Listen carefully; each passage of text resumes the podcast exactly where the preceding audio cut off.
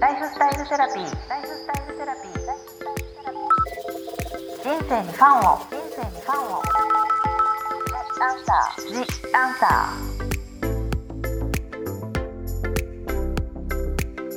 ー。こんばんはバニブックス書籍編集長の青柳ゆきですライフスタイルセラピー The Answer 今回も引き続き北京中医薬大学医学博士の尹聖華先生をゲストにお送りいたします先生よろしくお願いいたします。よろしくお願いします。では最終回の今回は気の巡りの実践編です。関節を叩くことで簡単にできる気の滞りの解消法を教えていただこうと思ってます。まあこの音声のみのねポッドキャストで分かりづらいかもしれませんがとても簡単なので説明しながらお伝えしますので教えていただけますか？先生よろしくお願いします、はい東洋医学の構造は関節ともちゃんとつながりを持ってるんですよね、はい、五臓いわゆる肝心脾肺腎が関節とつながってるからそこを叩くことで気の巡りを良くするということですよね。そうそうそうそうそう、ではまず五臓の肝肝臓の肝と書いて肝の場所からの関節叩き教えてください。臓の気の滞りが何関節で現れるかって言った時に、例えば肝の場合液化っていうこういうところですよね。脇の下。脇の下ですよね、うんうんうんだからそれを結構本当にこういうこまめにあのチョップするみたいな感じでタッピングしてあげるね。タッピングしてあげる。タッピングしてあげるんですよね。うんうんうん。でそれで症状が強いだろうと、すごいイライラが強いだろうと言ったら、うんそもそもその辺がちょっと痛みがあると思う。んですよ、うんうん。パタッピングする時に。手を前に伸ばして脇の下を手の人差し指側で叩く。チョップするみたいに叩く感じそうタッピンなんですよねグするっていう感じですよね。うんうんただその痛みがあったら痛みがないところまでやるっていう理想はうん痛みが。20回ずつぐらい。だからそれが滞ってるから痛いんですよ。なるほどそう、うん。東洋医学では通れば痛くならない。通れば痛くならない。そう。通らなければ痛いということなんで痛いって自体は、例えばうちの,、ね、あのお店の方でねお客様がいらっしゃった時に私が脈を見てポンポンポンポン押すんですよね。そうするとあ全部痛いですということはなぜかというと私は脈上から見るとあこれが詰まってるこっちが詰まってる、うん。それを探り出してて刺激与えてそれを通るようにするということが私たちの役目なんですよ。うんうんうんうん。だからそれ当然痛いことなんですよ。だから痛いっていうことに対してあ痛かったらこれは通りが悪いなと思って、なるほどね。もう一度説明すると腕をまっすぐ伸ばして脇の下をもう片方の手の人差し指側で叩く。だからもうテレビ見ながらでもいいし、うん。いろいろねこういう風なおしゃべりしながらでもいいし、家の中でとか。はい。では次は心心と書いて心ですね。人とたくさん話したりちょっと疲れてるな心が弱ってるなと思ってる時の関節の気の巡らせ方は先生どうでしょうか？手を伸ばし時は手てを伸ばして、この関節あの肘の？うんそう関節の下の方。ご説明しますと同じく腕を前に伸ばして肘の小指側の関節をもう片方の手でグーにしてポンポン叩く。親指じゃなくて小指の方のこの関節骨をね、うん。接近するところをこう手でタッピング。そうですね。もう一回またお話しすると手を伸ばして肘の小指側の関節をもう片方の手で手ををグーにしてポンポン叩く。そうそうそうそうそう、ちょっとこう丸くして。手を丸くして。ちょっと丸くしてこうしてくるとこれがねめっちゃ痛いんですよ、ううんん。だからそれはあのそれ場所が正しいっていうことで思ってもいいと思います。か痛いってことは場所が痛いっていう、うん。そう。芯がすごくこう心をすごい使ったりとかうん。すごい喋ったりとかした時に、ちょうど肘の下あたりですよね。そうだからをこういう小指の方叩く、そう小指の方側のこう肘関節ですよね。をうん、そうポンポン叩く。ポンポン叩くって感じ。はい。これも回数は20回くらい叩くんですよね。うんうんそうはい。次、火ですね。脾臓の火。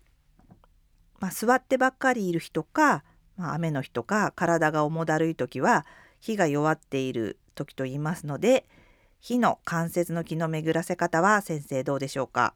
火の場合はうんこれが股関節なんですよ。体がね足がだるいなとかそういう時ですよねでそれはご説明しますと足の付け根の鼠径部のところをグーでポンポン叩く。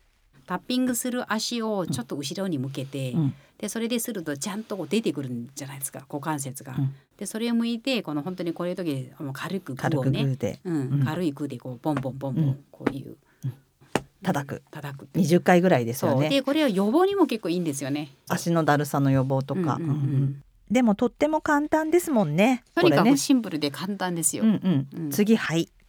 咳が出るとか鼻水が出るなどの時の肺の関節の気の巡らせ方は先生どうでしょ肺の場合は親指の肘の親指側の関節の方ですよね。肺につながる関節を叩くところは前習いのように腕を前に伸ばして肘の親指側の関節をもう片方の手でポンポン叩くこれは先ほどの芯と逆で芯は下の方を叩くけれども肺は親指側の上の方なんですよね。親指の側の方をこう押してみるとするとちょっと痛みがあった場合にそれは正しくて、うん、だ痛みがなかったらそこからやる必要もなくただ予防的にちょっとやってみると喉や鼻の調子がちょっと悪い時に痛いと思ったらそこが気が滞っている気が詰まってる証拠っていうことですよね。うん、そう。次に腎。主に下半身の冷えとか腰痛とかにもいいんですよね。その腎の関節の気の巡らせ方は先生どうでしょう？ん。う。これ腎大事ですよね。そう。腎の場合は膝の裏側なんですけども、ご説明しますと腎につながる関節は膝の裏側を叩く。足をこう伸ばして。足を伸ばして。足を伸ばしてこう手をグーしてその膝の裏をこうボンボンしてもいいし。膝裏ですね。膝のうん。裏肘じゃないですよ、うん。膝の裏ですよね、うん、膝の裏をグーでポンポン叩く。タッピングするっていう、でもこれ下半身の冷えとかむくみにもいいんですよね。いいんです、うん。じゃあこれもだいたい先生でそれがね20回ずつぐらい？そうこれね、あのこれをうまくコツよくやれば、うん。腰の痛みにかなりいいんですよ、うん、腰痛のにもいい。そううん、じゃあ座りっぱなしのデスクワークの人はちょっと足を伸ばして膝裏をこうグーでポンポンポンって叩くのはいいですね。そうそうそう、んんんん。いいと思います。あのなかなか経絡とかお灸とか難しいけど、この関節叩きで気の滞りをうん。なくすのってとっても誰でもど案外どこでもできるしそうなんですよね。いいですね。だから自分がちょっとだけ努力する、うんうん。ちょっとだけ臓を活性化する臓活の意識を持ってれば、うんうん。本当にそれがあの毎日少しだけでいいんですよ。うんうんううんん毎日ほんのり少し、うん私今うちのスタッフとか、うんその子供に対してね、うん子供がちょっと不健康だったんですけども、うん生まれたら心臓に穴が2つあったんですよね。うん、でもこれ西洋の先生から見るともう手術する方法しかないっていう。でスタッフが相談に来てたんだけども心臓を治すってこと穴を何か埋めることじゃなくて気のめくらせるんですよね。で臓を活性化することによって今はもう全くないんですよ。手術せず、そう手術せずに。だからもうあの今はね私毎日結構チェックするんですよね。こういつも上げるからこのストーリーみたいなところを。あそのえあのそう。スタッフのお子さんの？彼女が上げると私チェックする。今は本当に普通に元気で身長も伸びてるし、あので今は完璧にこの間いい先生もう完璧に卒業しましたっていう。素晴らしいですね。うん。だからそれねあのすごく現代医学はさすがすごくいいですよ。うん。うん。でも現代医学で体のなんていうんですか医学と同様医学っていうこの機能世界のことをうまくバランスよく使うことによって、私から見ると自分の私たちの体には何より強い武器を持ってるんですよね。それで自分で治す治癒力自がある分のそれをそれをもう本当にいくらこれ神の技というか、うんうんだから臓の力を活性化するっていう、うんうん臓が増活するっていうね、うんうんそう機能を生かせるっていう感じですね、うんそうすることによって逆に考えてもなかったことが改善されるっていう。本当にもう自然治癒力、自然の宇宙の力でそうなった自分の体の力で体の中で一番強い武器があるんですよ。それが構造っていう感じですね。うん。うん。自分の中にで五臓という武器を持ってるってすごくいいですね。そうそうそうそう。それを活性化することによってすごくそうそうそう。そう自分自身がうん、健康になってで、うん。気持ちも上がってきて、うん。いいことに巡っていくっていそういいですね。自分に武器を持っている。自分ががあの体に一番強い武器を持ってるんですよ。うんうんそれいかに生かすかっていうことが大事ですよね。うんうんうんうんだから治すことじゃなくてん。自分自身の力を生かすっていう、うんうん感じで持ってるもののね、私はこれを本当にみんなが本当にねこの意識を持ってやれば、いや本当に自分自身にいいし家族にいいしうん。国にいいしっていう、ね、大きな意味で全体性が上がりますよね。幸せになるっていう。んん。先生のその壮大なのうん。本当に素晴らしいと思ってるんで、だからもう本当にこれを増活性化するっていうことで、皆さんにこれをちゃんと生かしていきたいっていうことで、まあ、決心しました。ついてきます先生。はい、では質問に戻させていただいて、多かった質問が肩こりの症状だったのですが、何か自分で改善できることはありますでしょうか？うん肩こりの場合はね、うん。こうなんですよ。肩こりも一概に言えないんですよ。はい。うん。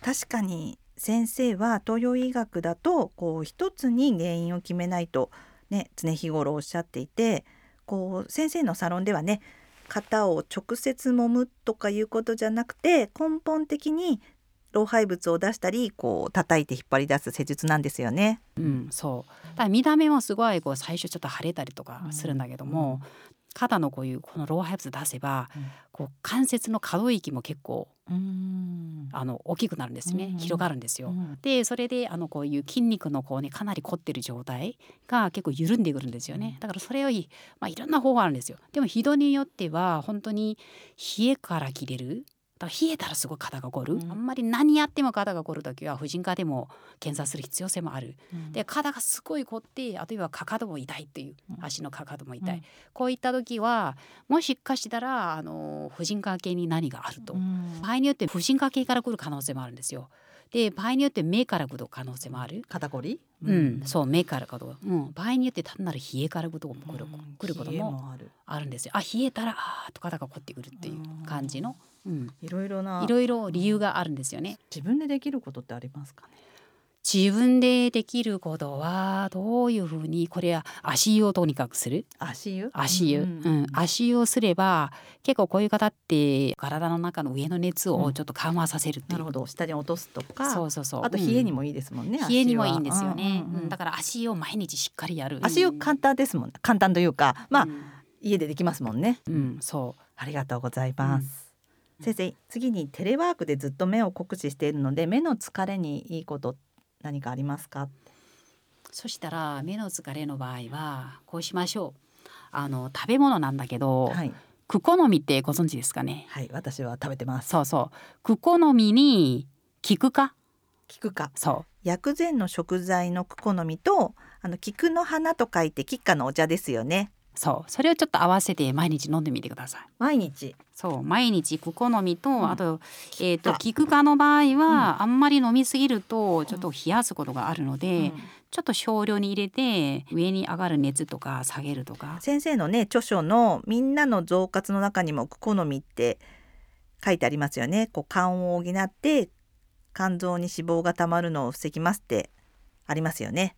肝とつながる目の症状の改善にも有効。そうそうそうあのそれをこれもうしつこく食べるだって1日1杯ということじゃなくて1日7粒とか6粒とか、うんうん。毎日続けるということが大事ですよね。クコの実ねよくヨーグルトとかにちょっと乗ってたりとか杏仁豆腐に乗ってるものですよね。一個にこう残る なんかそれはただデザデザート的な話で、見栄え的にいいかもしれないけど、うん。もうちょっと食べる。もうちょっと食べるっていう、うんうんうん。あの本当にお白湯に入れてこううん食べてもいいし、うん。もう食べてもいい。普通に食べちゃってもいいし、薬膳の食材クコの実と菊花ぜひ食べてみてください。ご自身でできることがここの見て高くもないし、うんキッカでも高くもないし、うんうんちょっとこうね毎日続けるっていう。ねうん、そう毎日続けてみてくそうださい。キッカとかあのクコの実とか例えばこういう便秘がゴロゴロ便とかそういう方にも、結構食べることによってちょっと続けて食べると、うん便秘も改善されたりとうんうんうんかしますので、悪くないと思います。先生3回にわたって体の養生の仕方や気の巡りのお話だといろいろ長いお時間ありがとうございました。いえいえこちらこそありがとうございました。なるほどここまでのお相手は青柳ゆきとインセイカでした。イン先生ありがとうございました。いやこちらこそありがとうございました。ライフスタイルセラピーお聞きいただきありがとうございました今回から私のライフスタイルセラピーにまつわるものをご紹介させていただこうと思っております。今回ご紹介するのはゲストのイン先生の作られている漢方茶増美茶増活茶です。このお茶はもう漢方100%なので安心して飲めて私ももう3年ほど飲んでます。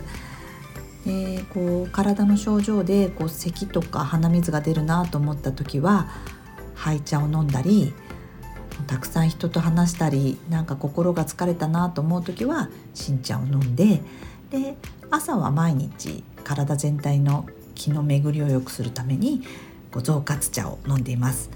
でこう季節に合わせたり体の症状に合わせてこう飲んで3年ほど経つんですがこう持病の数値が下がったり便通がとても良かったりとするので今後の健康や予防にとずっと飲んでいきたいなと思っています。次回もこのライフセラピーでお会いしましょう。ライフスタイルセラピー。The Answer